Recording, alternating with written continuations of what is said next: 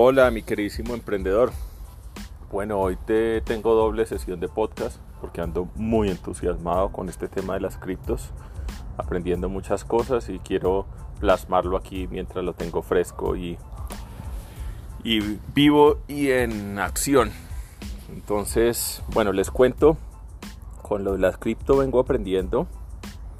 Eh, he hecho unas pequeñas inversiones, pero pues me ha ido bastante bien con lo que, con lo que he hecho. Eh, y quiero contarles cómo fue que empecé a aprender esto. Entonces, y cómo podrían ustedes también hacerlo. Entonces, bueno, lo primero es que uno tiene que entender cuáles son las monedas, digamos, importantes. Entonces, hay un website que se llama CoinMarketCap. Coin como moneda, market como mercado y cap como gorra. ¿sí? Entonces, ese te muestra las monedas más grandes que hay. Y con ese, con ese website tú puedes, digamos, seguir las 30 más grandes que hay ahorita y con eso te das una idea de cuáles son las, las monedas eh, las monedas relevantes. Entonces, en las monedas hay que entender un par de cosas. Esto sí no lo sé explicar muy bien, pero hay unas monedas que cada ciertos periodos eh, en, en, los roles de las personas que trabajan, pues hay unos que se llaman los mineros, que son los que corren los servidores, y las monedas, algunas como Bitcoin, por ejemplo, reduce el fee que le paga al minero cada, si no estoy mal, cada cuatro años. El algoritmo lo reduce automáticamente. Estas monedas tienen emisión limitada, o sea, no se pueden sacar más bitcoins. Desde el inicio están los bitcoins, los 21 millones, eh, digamos, que están programados, pero no todos están minados. Y los mineros son los que los van como poniendo disponibles. Entonces, eh, los van eh, sacando al mercado y si no estoy mal se completarán. Ahorita hay como 18 millones, si no estoy mal, todavía faltan 3 millones de, bitcoins. No tengo los datos exactos, pero es algo así. Eh, hay otras que no funcionan igual con esto de que todas se minan. Hay unas incluso que son y que son que generan antiinflación, como se llama, o sea, que reducen su número de, de, emisiones y todas operan bajo un principio pues de, descentralización, están es datos que están eh, grabados con blockchain, que es una tecnología que, que es muy muy confiable, o sea, que, que no se puede alterar ni eh, y, y, es más confiable que los mismos bancos, ¿sí? Que las mismas cajas fuertes donde te guardan el dinero hoy en día. Entonces es mucho más confiable que eso está replicado en miles de servidores en el mundo y no importa que se caiga uno, hay 18 más con tu data. Bueno, entonces lo primero es eso, ir a CoinMarketCap, entender cuáles son las 30 monedas principales y empezar a seguirlas y observarlas, mirar qué pasa cada día con ellas un ratito. Y no tienes que arrancar viendo las 30 primeras, yo estoy, la verdad estoy viendo las 3 o 4, estoy viendo Bitcoin, Ethereum y ahorita ya estoy viendo un par de otras como ADA, Solana y eh, eh, Doge ¿sí? y un par de eh, Luna, unas que están ahí digamos seguiditas después de, estas de, Bitcoin y Ethereum que son las dos líderes. Binance también. Entonces, ¿qué más? bueno, entonces lo primero ya tienes claro las monedas, arrancas, pones, digamos, eh, entiendes cuáles son esas 30 y te vas a un site que se llama tradingview.com. Es un site gratuito donde te muestra todo el movimiento de no solamente monedas, sino también acciones, commodities, eh, forex, etcétera, todo lo que tú quieras. Tú puedes ir y configurar ese site, sacas una cuetita, es gratis eh, y configuras ese site con con las monedas que tú quieres seguir y las pones ahí en orden, en el mismo orden, digamos, de tamaño de, mercado. O sea, en, en CoinMarketCap están organizadas de ascendiente a descendiente dependiendo el, el mercado o la cantidad de dinero que tiene cada moneda. Entonces, pues es bueno tenerlas de la misma relevancia para que uno les dé una importancia, digamos, de, del peso que tienen en el mercado total de las criptomonedas. Entonces, eh, con eso configura uno ahí sus monedas y con eso empiezas a seguir. Lo primero es empezar a seguir sin, sin necesidad de, de poner dinero, pero, pero bueno, puedes uno, entonces, y después vamos a empezar a jugar ya con nuestra propia dinero. Para poder ya meter plata al mundo de las criptomonedas, hay algunas cosas que son como unas casas de cambio más o menos. Y la más importante es Binance, Binance, ¿sí? Binance.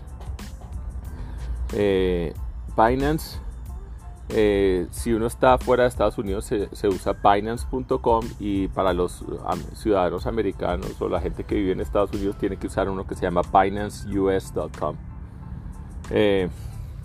entonces Binance es sencillo, pues se saca una cuenta, ahí sí te pide autenticar tu, persona, entonces tienes que poner eh, eh, un ID, tienes que hacerte una cámara, tomar, tomarte bien como la cara eh, y después de eso te, te valida el site.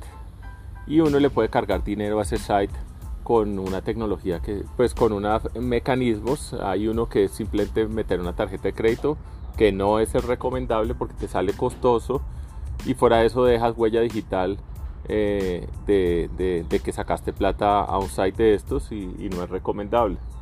Eh, entonces la mejor forma de hacerlo es con una con se llama P2P y es que la plataforma actúa como un intermediario que bloquea las criptomonedas que tú vas a comprar mientras tú le pagas a una persona natural a su cuenta bancaria. Entonces, un nuevo mercado que se llama Mercado P2P, que está dentro de Binance. Eh, buscas a alguien en tu país y te da el dato de su cuenta ahí, la vivienda, Bancolombia, ¿sí? Banamex, depende de donde tú estés. Y, y le haces una, un depósito. Eh, eh, Binance bloquea las criptomonedas y una vez tú le pasas a él al personaje su, su depósito, eh, él te las, te las pasa, ¿sí? así de simple. Y si llega a haber una disputa que la verdad lo que veo es que es súper extraño, ¿sí? es muy raro, entonces la criptomoneda, eh, la casa Binance bloquea las criptomonedas, pide la solicitud, pide los extractos y si prueba que se hizo el depósito donde tenía que hacerse, pues te entrega las monedas, así de simple.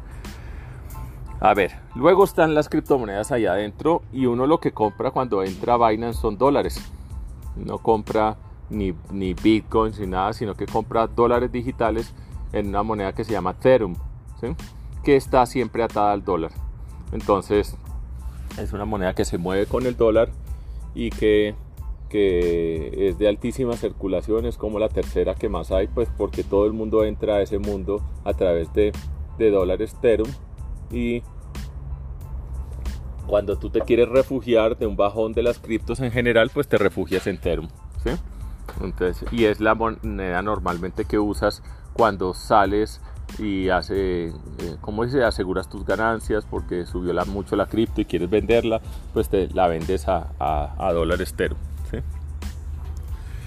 Eh, entonces, eh, ¿qué pasa? Ya tienes una platita ahí eh, al principio, pues aprende uno, yo lo que hice fue meterme a Bitcoin solamente, a entender un poco cómo se movía y todo eso. Eh, y te toca entender un par de conceptos importantes para analizar esas curvas y esas rayas y esas cosas de, precio. Entonces, hay varias cositas importantes. Entonces, lo primero es el seasonality a macro que tiene, por ejemplo, algunas monedas que uno tiene que entender que hay un seasonality macro por esta situación de que cada cuatro años hay unas reducciones a los mineros y entonces eso genera unos picos de demanda y oferta. Entonces eh, hay ciertos componentes que son macros y que se esperan incluso eh, en, ciertas, en ciertos periodos. Entonces uno tiene que entender eso para que, pues para, tienes que descomponer todo lo que altera esa curva. Y uno es un seasonality natural. Eh, eh, eso es lo primero, digamos que vale la pena entender. Después de eso está, está que hay que entender, eh, entonces hay una cosa que se llama las líneas de soporte y líneas de resistencia, que normalmente son zonas y que en el Trading View uno las dibuja, yo las dibujo usando rectangulitos. Entonces lo que haces es como, como rayar toda la gráfica y TradingView te permite hacer eso.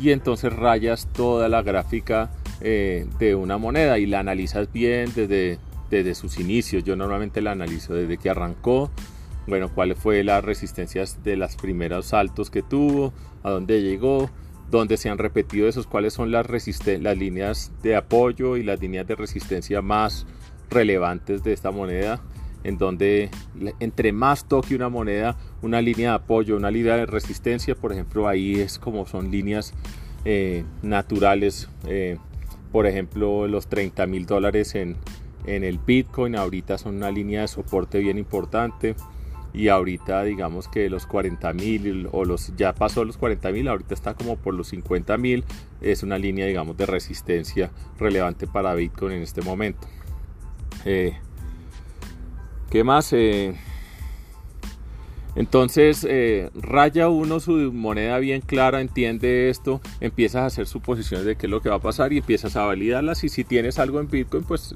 puedes ir e invertir un poquito, ¿sí? Un poquito, 20, 50, 100 dólares y mucho para que con lo que tú te sientas cómodo. Eso sí, no puedes invertir menos de lo mínimo, mínimo, sería 12 dólares.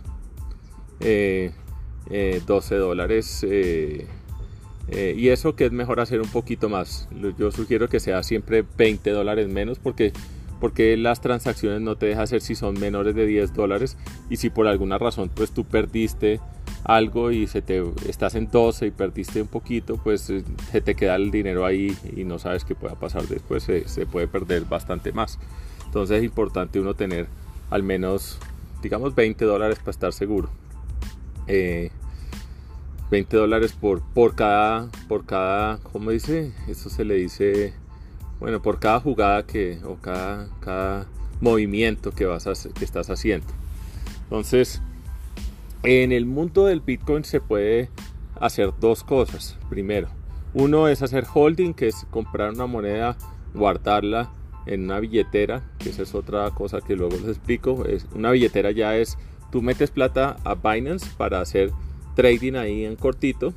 Pero si ya quieres tener plata en holding, o sea que la vas a dejar ahí un rato largo, entonces normalmente la mueves a una billetera. Y una billetera es un lugar externo descentralizado donde puedes guardar tu dinero y no está no está en un aplicativo como Binance, bueno, no está centralizado como Binance. Es mucho más seguro, eh, no depende de que se cae o se bloquee una plataforma o lo que sea. Entonces, eh, si uno quiere tener plata en holding eh, y sobre todo cantidades importantes, pues es mejor tenerla en una billetera. Para sacar una billetera uno lo saca, hay una que es muy importante, como muy recomendada, que se llama Trust Wallet. Y en Trust Wallet sacas tu billetera. Mm. entonces, eh, ¿Qué más? Eh, en Trust Wallet sacas tu billetera. Entonces, eh, ¿qué más? después de que tú ya tienes como... Entonces, para, para... Yo ahorita estoy haciendo más bien trading porque quiero aprender bien la lógica de las curvas. Entonces, lo que hago, o de las líneas de precio, entonces normalmente hago esto. hago un análisis primero eh, con, hay unas cositas, las, las, líneas de precio se miden por unas cosas que se llaman velas japonesas. Esas velas japonesas son, son eh, cómo fluctúa el precio en un periodo X eh, y tienen una como una vela, como si fuera la vela, el la cera, y tienen unas mechas que son como las fluctuaciones entonces te muestra el, precio de apertura del periodo, el precio de cierre y si por alguna razón los precios de apertura y cierre oscilaron por fuera de ese rango, pues te, muestra una mechita que es lo que, lo que salió ahí. Entonces son las velas japonesas eh, y estas velas eh, son rojas cuando en general cae el precio y verdes cuando suben. Entonces, y uno puede determinar el periodo en que se miden. Entonces puedes decir velas, velas de una semana, velas de un día velas de 4 horas. Entonces yo normalmente estoy operando eh, swing, que es que entro un día y salgo dos o tres días después. Así se llama esa metodología. Eh, y, y, entonces entro y y arranco analizando primero velas de una semana, luego velas de un día y ya para determinar mi entrada puntual eh, veo velas de cuatro horas. Eh, ¿Qué más? Eh, tengo claro cuáles son las líneas de soporte, las líneas de resistencia, tengo las líneas de tendencia que es cuando va subiendo, va bajando o va plano y hay otra variable importantísima que son las medias. Entonces uno analiza normalmente la media de 200 periodos, que es un promedio de los últimos 200 periodos, y es una línea que se va moviendo ahí atrás con, el precio. Eh, la media, y hay otras que se llama Exponential Medium Average, EMA, ¿sí? que es el, el, eh, el promedio exponencial que lo que hace es un promedio, pero en vez de medir solamente, digamos, aritmético, no un promedio aritmético, sino que es un promedio exponencial que le da más peso a los campos que son más, más recientes. Entonces, los campos más recientes pesan más que el campo de hace 50 periodos. Entonces, eh, eh, eh, se mueve mucho más cercana al precio reciente. y en esas analiza uno el lema de 20 periodos, de 50 periodos, 20 y 50 y creo que 100 también. Entonces, 20, 50, 100 y, la, y el medium average de 200. Eh, ¿Qué más? Eh, otra cosa que se ve después es una cosa que se llama la nube de, nube de Ichimoku. Y la nube de Ichimoku también es un juego de promedios logarítmicos y tal. Eh, de, que además hace una proyección a 25 periodos más adelante y te genera una nube de color rojo o una nube de color verde que va siguiendo la línea de precios. Entonces, la nube de Ichimoku eh, te da como una probabilidad de, que o sube el precio o baja el precio. Eh, y también te da o de que no se puede predecir. Entonces, cuando la nube de Ichimoku está verde y está debajo de los precios, pues la, tendencia es que se suba. Cuando la nube de Ichimoku y en esa tendencia puede hacer uno long term trading, o sea, eh, trading de largo alcance en esas zonas.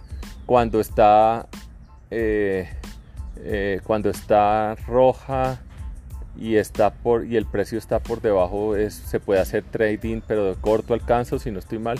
Y cuando está dentro el precio contenido dentro de la nube de Ichimoku, eh, normalmente es, no se sabe para dónde va a agarrar y entonces pues es mejor abstenerse. Entonces es normalmente esto es un juego de probabilidades que limita como los lugares donde uno juega y, si uno sigue esa regla la verdad es en promedio muchísimo más rentable que el trader eh, que el trader promedio. Entonces eh, la verdad no me ha parecido difícil esto. Es, eh, hoy si uno tiene un poquito como de facilidad matemática se te da fácil. Y tampoco es tan complejo y no necesitas entenderlo a profundidad simplemente aceptarlo y decir, bueno, listo, así es. Eh, eh, y, y, las reglas pues son sencillas y no son, pues son bastante lógicas, ¿no? Es, eh, ¿qué hace uno? Pues cuando los precios están cerca al promedio general o incluso cuando están por debajo del promedio y pues es más, es, son mejores zonas de compra, cuando los precios están lejos de los promedios y cerca de las líneas de resistencia, pues son buenas zonas de venta. Eh, eh, además de eso, las plataformas tienen unas herramientas para configurar cuándo compro y cuándo vende casi de manera automática, de tal manera que uno tiene que estar pegado al computador para comprar o vender. O sea, tú le puedes decir, mira, si el precio por alguna razón se acerca a este número, cómprame, ¿sí? Eh, y, y después determinas tu, como tu rango de riesgo-beneficio. Entonces normalmente eh, digamos el rango riesgo-beneficio puede ser puede ser 1 a 2, o sea, si pierdo, pierdo, digamos, si pierdo un 10, máximo un 10, pierdo máximo un 15% de lo invertido, pero si gano, me voy a ganar un 20 o un 30%. Entonces juegas con esa tendencia 1 a 2 o 1 a punto 1, 1.7 o 1, 1.5. Eh, eh, esa, con esa tendencia de, riesgo-beneficio. Y lo que haces es que, que cuando tienes una posición acertada, o digamos una posición, ya el precio te llegó donde tú quieres que esté, te, llegó cerca a los promedios, la nube de Chimoco está en verde, eh, las medias se cruzaron y están ascendientes, ese también es importante. La media de 20, la EMA de 20 y EMA de 50 se cruzan, venían bajando y ahora están subiendo. Eh, eh, entonces se presentan como situaciones que, que, te dan buena posibilidad de que, de que, de que tu inversión pues tenga buen retorno y tú dices, bueno, este precio lo más probable es que llegue hasta acá, hasta esta línea de, de resistencia. Entonces lo que voy y, y si baja, creo que bajaría máximo hasta aquí, que sería esta línea de soporte o, o justo por debajo de esta línea de tendencia. Entonces le das un rango y le, y le dices a, la, plataforma Binance, le dices, mira, si, si este voy a comprar acá, o, le puedes decir uno, cuando llegue el precio hasta acá, porque todavía no está ahí de pronto, eh, cómprame o simplemente compras por mercado en el momento en que estés ahí presente. Y después le dices, eh, le dices, eh, véndeme si llegue hasta acá arriba, que es donde tú crees que va a llegar. Y si por alguna razón no pasa eso y se está cayendo, véndeme también a pérdida acá para mitigar mis pérdidas. Y ese es más o menos los mecanismos que tienes cuando estás ahí adentro. Entonces tú configuras eso con, con unas funciones que se llaman OCO, que es One Cancels the Other, que son las funciones y con otras funciones de límite y otras funciones de compra, que son tres, son tres formas de comprar, como de configurar la herramienta para decirle qué tipo de, transacción haga condicionadamente. Estas son transacciones condicionadas, o sea, donde tú le dices, mira, si pasa esto, cómprame, si pasa esto otro, haz esto, véndeme o lo que sea. Y tú puedes configurar la, las transacciones de esa manera. Eh, entonces con eso, pues yo estuve ensayando con, con eh, Bitcoin, la verdad bastante... Eh, inicialmente estuve haciendo trading casi diario y después lo, lo dejé en holding. Eh, también para calmar mi ansiedad a ver que el precio baje y lo hice con más o menos mil dólares que, que, fue como mi y se logré una utilidad más o menos en como en 20 días como del 10% sin hacer muchas, muchas transacciones, pero sobre todo observando y, cuando tienes ahí una platita, pues tu, tu, interés es mucho mayor que simplemente ir a ver precios. Entonces eh, eh, es muy fácil, uno tiene el aplicativo en, en, en el, celular, eh, TradingView se puede bajar el app, puedes bajar Binance también en el celular y lo obtienes en el computador, es muy seguro, tiene todas las herramientas para hacerlo ultra seguro, confirmación por números de celular, eh, puedes usar el Google Authenticator, o sea, tienes muchas herramientas de seguridad, eh, incluso más que las que tengo para entrar al banco. Y, y entonces con eso termina uno aprendiendo, ¿no? Entonces ya después más adelante pues puede hacer uno cosas, otras cosas más avanzadas como los futuros, se llaman unas cosas, eh, que es cuando ya como que te apalancas y te prestan plata para, para invertir eh, y entonces tienes como pues como multiplicadores hasta 125 veces lo que te ganes eh, pero pues esos son digamos que formas avanzadas que todavía no vale la pena invertir. Yo estoy invirtiendo en el spot market que es lo que suba suba lo que baje bajo. Ahí mitigo mis pérdidas y estoy aprendiendo. Pero hay unas maneras aceleradas de hacer esto, con, sobre todo con futuros, eh, donde futuros que lo que entiendo es eso, que te, te multiplican la pérdida y el riesgo. Entonces, ¿qué quiere decir? Que si uno se apalanca, digamos, 100 veces, que es, es, una locura hacer eso, pero pues hay gente que se apalanca 5, 6, 7 veces, es como que que tú pierdes, eh, si tú ganas un 1%, pues en, realidad ganaste, ganas en realidad el 6, pero si tú pierdes un 1% también pierdes 6. entonces, pues apalancarse 100 veces sería como que con que pierdas un 1% perdiste el 100% de la capital. ¿Qué más he aprendido últimamente? Lo otro que me que estoy aprendiendo bastante es, respecto a los NFTs, que se quiere decir non-fungible non -fungible tokens. ¿sí? NFTs son como dibujos, arte digital única, irrepetible y donde tú puedes ser dueño de ellos porque funciona exactamente con la misma tecnología de las criptos.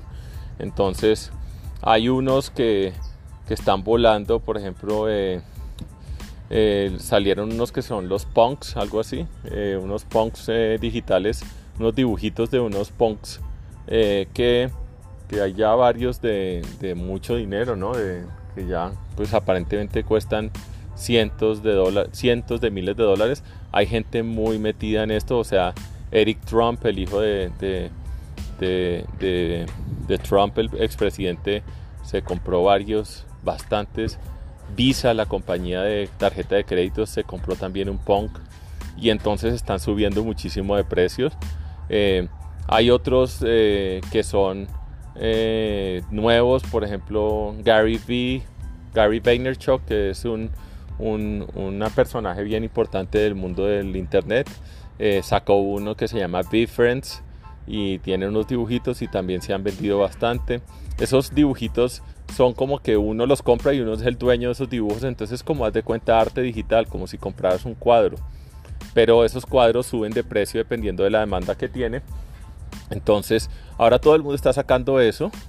Eh, la realidad es que, como decían por ahí, el 98% de la gente pues va a botar su dinero porque eso no, no todo va a funcionar, pero sí va a haber algunas piezas que sí van a ganar representación y se van a volver como un poco como la Mona Lisa de, esto. Entonces, entonces hay unas colecciones, por ejemplo lo de los punks, si no estoy mal son 10.000 punks.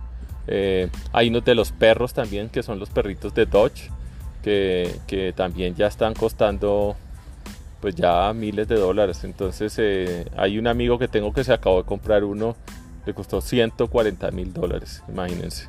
Un perro digital. y, y bueno, y, con eso se hubiera podido comprar una casa, pero el, tipo está convencido que, que, esto va a costar un millón de dólares en un momentico y la verdad es una de las personas que sé, sé que sabe bastante y lo estoy aprendiendo muchísimo de él eh, y lo sigo muchísimo y y, entonces eh, estoy seguro que no está, no está haciendo ninguna locura, sino que se metió donde sabe que está pasando. ¿Qué, es lo que parece ser que puede pasar? O sea, eh, estamos como en una transición entre un mundo, digamos, 99% eh, físico a un mundo que va a ser bastante digital también. O sea, lo que vamos a ver en desarrollo de de, de realidad virtual va a ser bien importante y además lo que yo estoy viendo que está pasando con las personas más jóvenes. Eh, mi hija, por ejemplo, está en Roblox, que es un jueguito ahí de cuadraditos, baja resolución, pero la gente tiene casas y, y tiene compra cosas ahí digitales y, y ella ella siente ese mundo casi como real, o sea, no es un mundo ajeno a ella, ella, ella ahorita que los niños han estado encerrados, ese es el lugar de encuentro de ellos, van, juegan ahí, conversan, chatean, se conectan por una videoconferencia y están hablando al mismo tiempo que están jugando eh, y y, y, tienen, compran una moneda, hay una moneda allí que compran para poder comprarse casa, carro, mascotas y no sé cuánto, y eso le da como símbolo de estatus dentro de ese, de ese mundo, de ese meta world, mundo como virtual. Entonces, eh, lo, que, lo que conversaba con este amigo es que esto viene en cambio y viene un cambio bien interesante en que posiblemente las oficinas sean así, los lugares de encuentro social sean así y, y que este, este virus pues eh, que tenemos ahorita de alguna manera va a empezar a acelerar todo este tipo de comportamiento. Y si tú te encuentras en un lugar de esos y resulta que te vas a ver divino porque vas a tener unos filtros como los que hay ahorita en Instagram y en, y en TikTok y te vas a ver divino y te vas a poder poner una ropa espectacular y te vas a sentir divino y vas a poder comprar un apartamento virtual increíble y tener uno de los eh, colgado en tu pared eh, uno de los de los de los punks que todo el mundo sabe que valen eh, cientos de miles de dólares pues te va a dar el estatus que, que, que crees conseguir y pues más o menos es como como una proyección de lo que posiblemente pueda pasar. No estamos diciendo que eso va a ser, pero sí va a haber una transición bien importante en estos años y estamos justamente en ese punto de como de pivote, como cuando el internet arrancó. Por ejemplo, en el, cuando el internet arrancó tenía eh, en el 96 tenía 150 millones de usuarios y ahorita son como 3 mil millones de personas o más. Eh, eh, y crece y sigue creciendo. Eh, con las criptos está más o menos en ese mismo estado, pero está creciendo mucho más rápido que, el proceso normal. Entonces hay 150 millones de usuarios que usan, que tienen criptos ahorita. Eh, y, la expectativa es que esto, con la inflación que está habiendo en Estados Unidos, el dólar se está inflacionando, las monedas de países emergentes aún más. Entonces eh, la cripto eh, es una alternativa bastante, bastante confiable y, nada, esto viene para quedarse. Yo sí no tengo dudas. Eh, en eso estoy absolutamente seguro que las criptos vienen para quedarse. Eventualmente los gobiernos mirarán cómo se meten y cómo taxan y todo el cuento, pero, pero, pero pues es un mundo que, vale la pena aprender porque estamos ahí en una transición. Entonces, nada, yo por eso decidí como me voy a enfocar bastante en esto de las criptos porque, porque, y sobre todo, como les dije en el chat anterior, es un mundo que es no tanto para venir a hacer dinero, no es un mundo de hacer dinero, es un mundo de resguardar e invertir las inversiones que uno se gana en un negocio real. ¿sí? Eh, esto es, es como, como, y ya pues si uno si uno tiene buen capital, sí podría hacer un cash flow eh, residual ahí. Eh, eh, digamos que mi experimento de los últimos 20 días me dejó claro que sí, uno perfectamente podría, podría, podría, si tiene, no sé, 30 o 40 mil dólares, podría, podría sacarse, podría vivir del trading de criptos. Obviamente, siempre y cuando pues estén en, puntos interesantes. Eh, hay, hay, momentos en que la cripto va a entrar en, estados planos o en, descensos, ¿sí? Entonces, pues eso lo hace eh, más difícil, pero, pero sí, con unos 30, 40 mil o 100 mil dólares, perfectamente puede uno sacar 5, 8, 10 mil dólares al mes eh, si sabe hacer esto bien. Eh, y si tiene más, pues seguro. Y, y, la otra es que la moneda pues se te queda ahí en una moneda mucho más fuerte, que es la otra que los que somos de países de emergentes con monedas flojas, eh, tener dinero en el banco e incluso tener propiedad raíz a veces que está valorada en pesos y que está valorada por el poder adquisitivo de la, de, pues de, la gente de tu país, eh, pues eh, te termina devaluando tus activos fácil, ¿no? Entonces, bueno, yo creo que se me alargó este chat, pero tenía mucha cosa para contarles. Voy a ver cómo estructuro esta información un poco mejor.